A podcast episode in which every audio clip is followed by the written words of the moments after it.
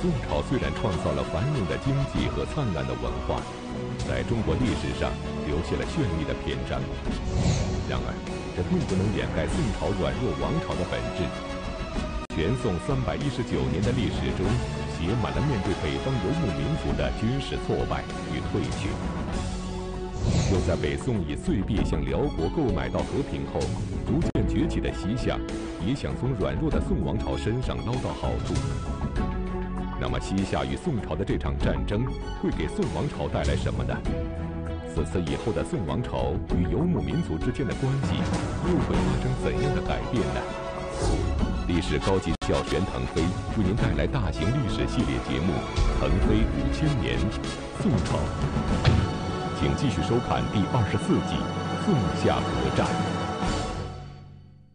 上一讲啊，咱们讲西夏李元昊称帝。引起这个宋朝呢君臣上下极大的不满，而这个李元昊呢，因为这个西夏国所在的地区啊地瘠民贫，所以他要想这个发展，他也不可避免的要对这个宋朝呢进行这个强掠啊，所以两国之间的战争啊，就看起来呢就是不以人的意志为转移了。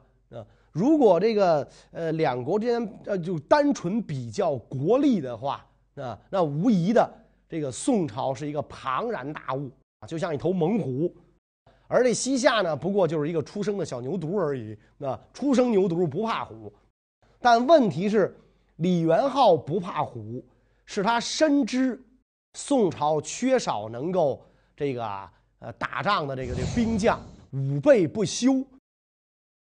所以呢，这只虎不过就是一只大病猫而已，只能嗷嗷叫几声吓唬人啊，缺少这个尖牙利齿。所以，呃，李元昊就有这个把握。别看我是小牛犊啊，你是大老虎，但我这牛犊浑身是劲儿，是吧？你这大老虎呢是一只大病猫，我一下顶死你，是吧？李元昊有这个把握，因此这个李元昊呢就决定啊跟这个宋朝开战。他把开战的主攻的这个。矛头啊，就选定在了宋朝缺少这个重兵把守的延州。刚刚崛起的西夏不但全民皆兵，更有汉人为其效力，充当智囊团。因此，李元昊选择了缺兵少将的延州作为首战的目标。延州就是今天的陕西延安，这里地势平坦，利于西夏骑兵作战。然而，要想攻打延州，必须先攻下延州的要隘金明寨。那么势在必得的李元昊会以怎样的方式攻打金明寨呢？金明寨的守将叫李世斌，这个人也是番将，就不是汉人啊，也也是胡人番将。李世斌为人英勇善战，拥兵数万啊。当然，他他的这些士兵里呢，很多也都是这个啊。番兵啊，就是北宋在边境上张欧招募的那个少数民族啊，组成的那种特种部队，是吧？这个番兵，李世斌呐，为人极其残暴，啊，经常那个打骂士卒，呃，动不动就对这个士卒军法处斩，因此这个士卒的忠诚度大打折扣，啊。所以李元昊一开始就认为根本就不用上战场跟李世斌打，只需要智取就得了。于是呢，他就派这个派这个间谍，带着这个呃给李世斌的官印、官服和伪造的李世斌投降党项的信件，故意呢抛洒在宋军必经之处，那，想让那个宋朝别的这个呃将领呢拿到这个相信李世斌叛变。可李世斌的上级啊，这很聪明啊，一看这玩意儿之后，啊，这就是吓人的反间计啊，这根本就。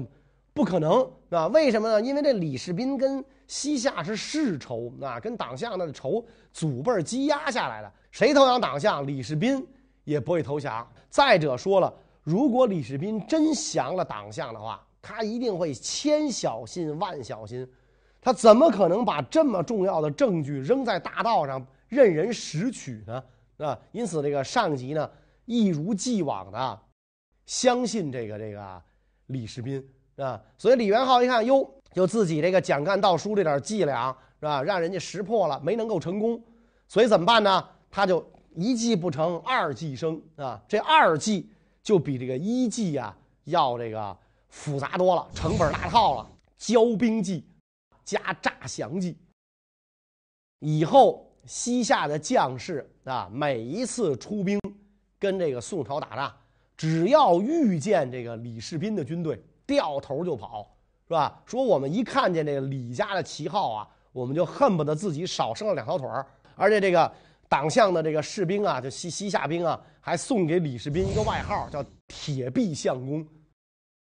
宋朝的这个将领，我们谁都不怕啊，谁我们都敢打，我们就是不敢打铁壁相公啊，就是不敢打这个李世斌。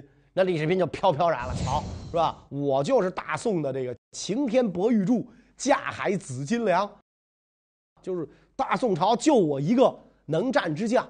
而且更这个让李世民这个心摇神荡的事儿是什么呢？就是每一次只要党项兵跟这个李世民的军队一打照面，党项兵三个一群，五个一伙，就向李世民的这个部队啊就归降，降兵就越来越多，啊，李世民也不加审问，是吧？就全部这个送到自己的这个这个营中。后来这人越来越多了吧？李世民就有点毛了，那天呀，是吧？说我我怎么好？两军一照面啊，还没等开打呢，我还没等说话呢，这个党项大部队就跑了，地下就跪了一堆人，举着枪就投降。我还没等喊交枪不杀呢，这帮人就举着枪就跪地下投降了。这家伙，是吧？恐恐怕有诈，是吧？这都跑到我营中来，我受不了啊！那所以他就给自己的上司延州的知州守将范雍，就给他这个写了一封信。就说我有点担心啊，我有点担心，说能不能这个让降兵啊在别处立寨啊，就别都在我这个寨里待着。范雍文官不知兵事，他就觉得党项的降兵来的越多越好，所以这些党项降兵在李世斌的这个营中啊越聚越多，有的就被编入到李世斌的部队当中。李世斌为人极其残暴啊，对待这个下属啊，非常的这个这个苛责啊。因此呢，这个下属本来就一肚子怨气啊。这些党项降兵一来，就整天跟李世斌的这些个下属就勾在一起啊，就就更是这不断的说着李世斌的坏话啊。所以李世斌的下属的这种怨恨之气啊，就越来这个这个越强烈啊，就随时这个准备着背叛李世斌啊。所以元昊一看，哎呀，开局很好，部署到位，啊，就对这个金明寨呢发动了全面进攻，是吧？李世斌一听元昊来攻，一开始还挺狂，是吧？番狗敢来送死，是吧？元昊狗贼还敢来送死，吩咐部下带马，啊，跟元昊决一死战。他就已经忘了，部下已经全部被这个，呃，党项人收买了，是吧？所以这个他的部下给李世斌牵来了一批。营中最差的马，既没有耐力，又没有爆发力啊！李世民骑上这匹马跟这个党项军队作战，整个都去送死去了。就为大将无良马，你怎能上战场作战？所以就被擒了。李世民一被擒，金明寨中的这个西夏降卒立刻鼓动这个李世民的部下发动叛变啊！西夏军不费吹灰之力就攻占了这个金明寨。宋朝文官领兵的弊端在对外战争中一次次凸显出来。不懂兵法的范雍怎么也不会想到，自己的错误判断与决定，不但直接导致了金陵寨的失守，更为此后战争的失利埋下了巨大的隐患。那么，首战告捷的李元昊，接下来又会用什么方法来对付延州守将范雍呢？金明寨一被攻占，延州屏障尽失。本来这个元昊啊，在攻打延州之前就放出风去了，是吧？说我们不打算打这个这个延州，是吧？说我们进攻哪儿呢？我们准备去打另外的地方啊，叫保安军。说要换了一般的武将，敌人的话怎么能相信呢？啊！但是延州守将范雍。文官啊，这个人也实在是庸，是吧？他居然对这个李元昊的话信以为真，是吧？党项人说打保安军啊，因此他就派领自己派遣自己的部下福延都总管刘平和福延路副都部署石元孙率领大军去增援保安军，延州城内只有几百名残兵。等到金明寨一被攻克，李元昊亲率十万大军直扑延州，范雍如梦方醒，哎呀，上了李元昊的当了啊！所以只好怎么办呢？派这个快马啊去请这个刘平、石元孙回兵。于是二将点集人马啊，披挂整齐，赶紧这个回军啊！一万多宋军赶到这个三川口以西十里啊，安下这个大寨啊。当天晚上呢，其他各路援军陆续这个赶到啊，但是也也没人数也没多少，那加在一块儿就一万多人。有人就建议这个刘平啊，说应该先侦察敌情。不要这个轻敌冒进啊！但是刘平因为是这个宋朝的最高指挥官啊，又是一员勇将，刘平呢就跟这个呃部下讲说：“义士妇人之急，捣炭火若平地，况国事乎？”说真正的义士啊，那你比如说去救难去，救别人的这个急难，赴汤蹈火的跟走平地一样，何况咱们这是救国家呀，不能等啊！就命令部队这个。迅速前进，直扑三川口。李元昊早就在三川口埋伏下重兵，等待这个宋军全来。那所以，当刘平率领部队一头撞进这个夏军的包围圈之后，是吧？李元昊一声令下，伏兵四起。这个刘平赶紧命令自己的士兵排好方阵，跟这个夏军作战，是吧？西夏军也结好了阵。是吧？这个首先发动进攻，刘平派自己部下大将郭遵一马当先去迎击夏军。郭遵是宋军当中的第一勇将啊，手持铁枪、铁鞭、铁锏，是吧？身上挂着三样兵器，加在一块儿啊，九十多斤重，是吧？所以这个。郭尊听到这个出击命令之后，是吧？右手持枪，左手握鞭，是吧？一夹马肚子就冲进那个夏军阵中，手起鞭落，啪一下，那，就把这个夏军一员大将拍得脑浆崩裂，就打下马去。夏军看，我的妈呀，是吧？非常害怕，是吧？一下这个叫天生神力，这哥们太鲁了，一下夏军的这个这个士气遭到这个小挫。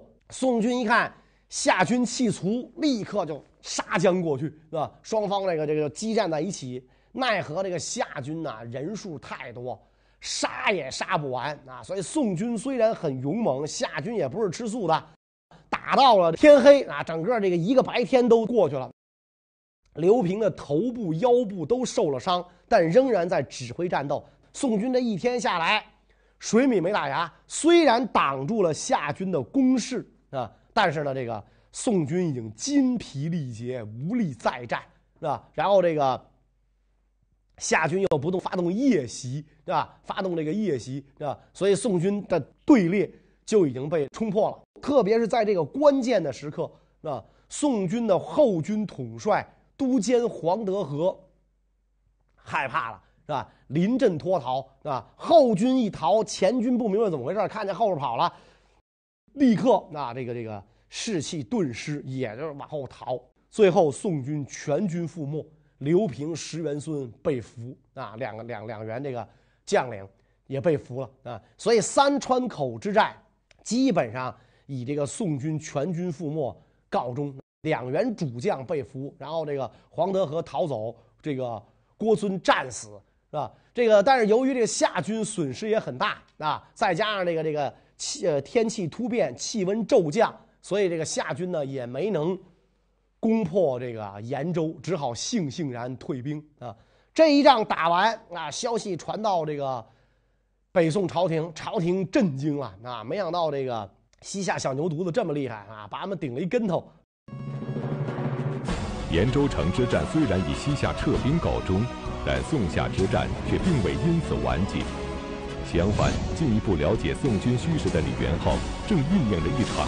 新的大战，而在延州之战损失惨重的宋朝也对守将做出了调整。宋仁宗派夏宋韩琦、范仲淹前往陕西应对西夏。那么李元昊的第二轮进攻是如何开始的？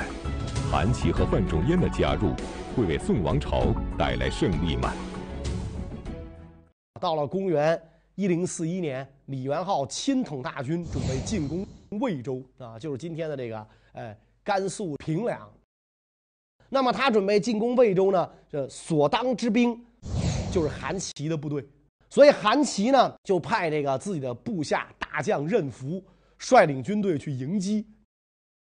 迎击的时候，这个韩琦这个人呐，虽然是文官啊，但是还是很有谋略的啊。他非常谨慎，再三的嘱咐前敌总指挥任福啊，说这个诸位将军呐，千万不要分兵啊，跟这个夏军作战，千万不要分兵啊，因为他明白李元昊最擅长的就是集中优势兵力，各个击破敌人，所以我们绝对不要分兵啊，必须得攥成拳头，跟他拳头碰拳头。啊！如果我们把拳头张开变成指头，那他一个一个砸，我们就完了，那我们就完了。啊！所以一定要兵合一处，将打一家，千万不要孤军深入啊！发现形势不对，不要硬拼，固守待援啊！一定要要找一个险要的地方结营，等待这个援军。可惜的是，这个这个宋军的这个保密工作做得太差。啊，再加上这地方是李元昊的地盘啊，李元昊的奸细遍布，是吧？宋军这个这个对于这个呃自己国境的这个熟悉程度啊，还不如李元昊的间谍呢，是吧？所以这个呃李元昊就明白了宋军的作战计划啊，决定以其人之道还治其人之身。李元昊把部队带到预定的埋伏地点埋伏起来了，然后这个。呃，第二天啊，宋朝的这个这个统帅任福啊，这率兵出战，他一出来就把韩琦的话呀当成了这个耳旁风，因为这个这个西夏军不断的派兵来挑战啊，故意败给任福啊，让这个任福骄傲啊，所以任福就以为夏军不过尔尔啊，那个之所以这个刘平、石元孙他们打败仗，是因为他们无能，不是李元昊能打，他没遇上老子啊，遇上老子西夏早平了。是吧？所以这个西夏军在这个人福面前啊，不能经常的招猫逗狗的这逗他，只要一逗他，人福准上当啊，就跟被那红布激怒的公牛似的，准上当是吧？领着这部队啊，就追这李元昊的军队。所以人福为了追赶这股西夏军，就一直追到了好水川。这就是西夏李元昊预定的。设伏地点啊，两边是山谷啊，这个两边是山，中间一条这个谷啊，用兵的绝地啊，只有一条路可走啊，这家肯定是这个这个这个敌人必有埋伏的地方啊。宋军进入到好水川之后啊，发现那个山谷里边啊，既然寂静无声，哎，刚才那股西那个西夏兵跑着跑着不知道哪儿去了啊。宋军很奇怪，这个时候发现地上啊。有很多这个封闭的泥盒，是吧？就盒子啊，泥盒。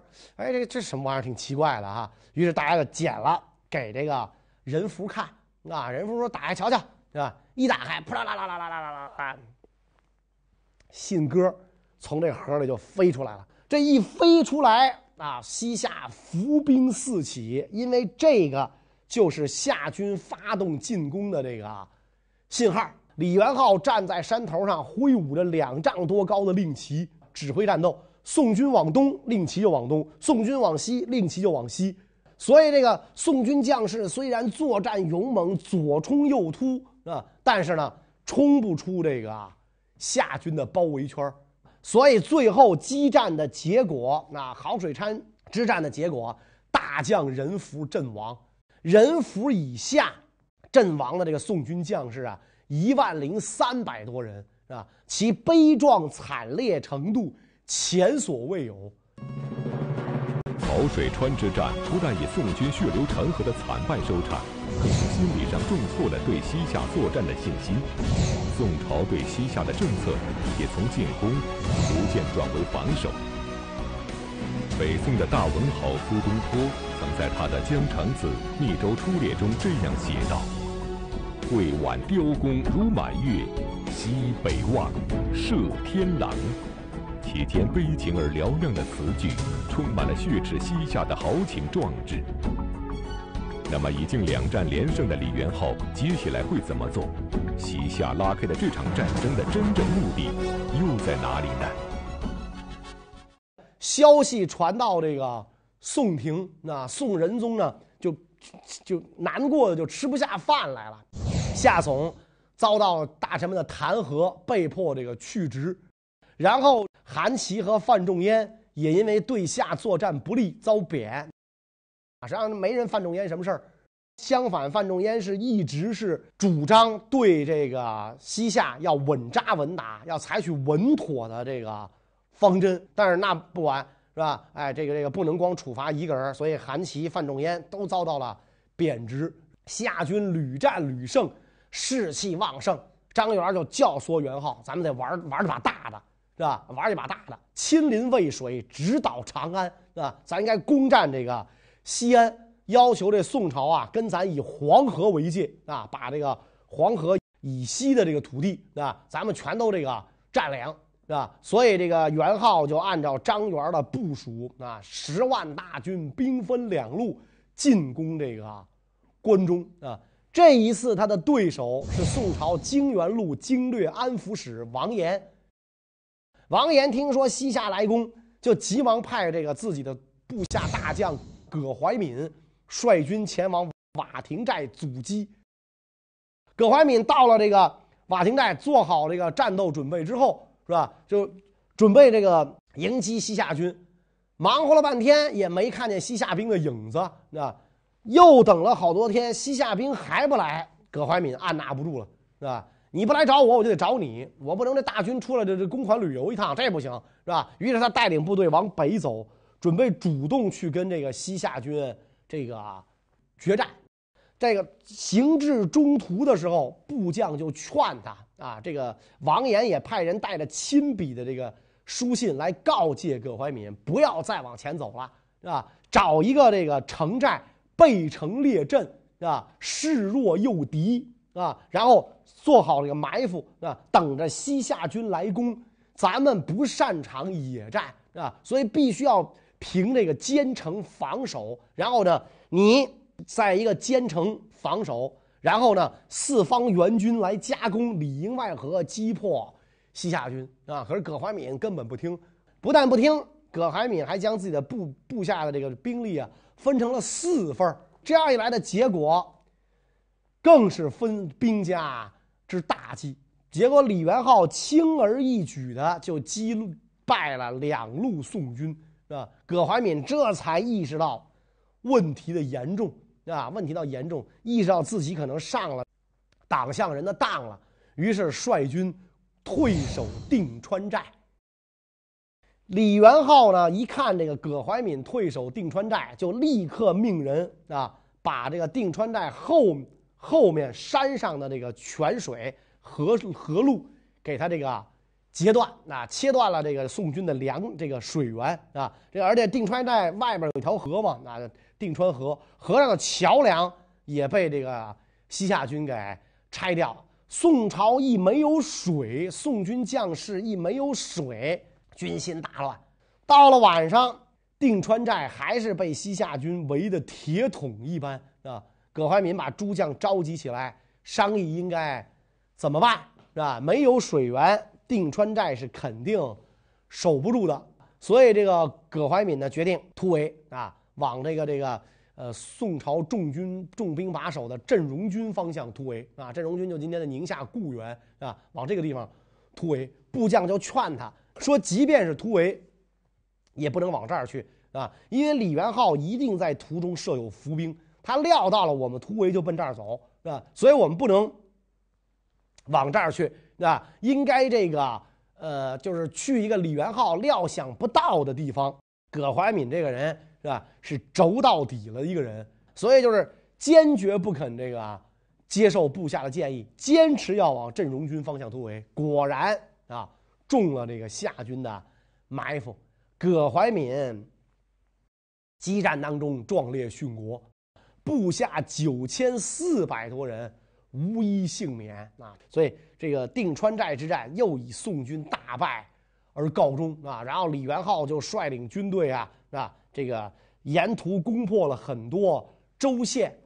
后来听说这个范仲淹率大军来援，然后李元昊自己的损失也很大，也觉得捞够了，这才止住了这个脚步啊。这所以宋朝跟这个李元昊激战啊，先败于三川口，又败于好水川，再败于定川寨，三战皆北啊，这个满朝震惊。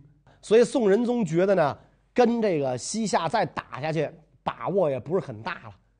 西夏虽然跟这个宋朝几次大战全都获胜，但是呢，就是那个那句老话讲：“杀人一万，自损三千。”宋朝毕竟国土面积、人口、经济发展水平远远超过西夏，如果这么耗将下去的话，对这个西夏呢？是非常不利的那！西夏的这个成壮年男子啊，几乎都从军出征啊，而且又赶上他那个地方地瘠民贫，气候恶劣，是吧？常常闹天灾，经常的颗粒无收。呃，李元昊呢也不想再打了啊，觉得应该跟这个乘胜议和，跟宋朝皇帝呢可以多要点这个价码啊。所以双方都不想打了的情况下，一拍即合，谈和吧。富而不强的宋王朝就是这样，在对北方游牧民族的作战中一次次失败，从进攻转为防守，从轻视转为恐惧。他的军旗从未在北方草原上展开过，更不要说再现汉唐时期的极盛武功。那么，这场被西夏占尽上风的和谈会以怎样的结局收场呢？宋王朝又会为此付出多少代价呢？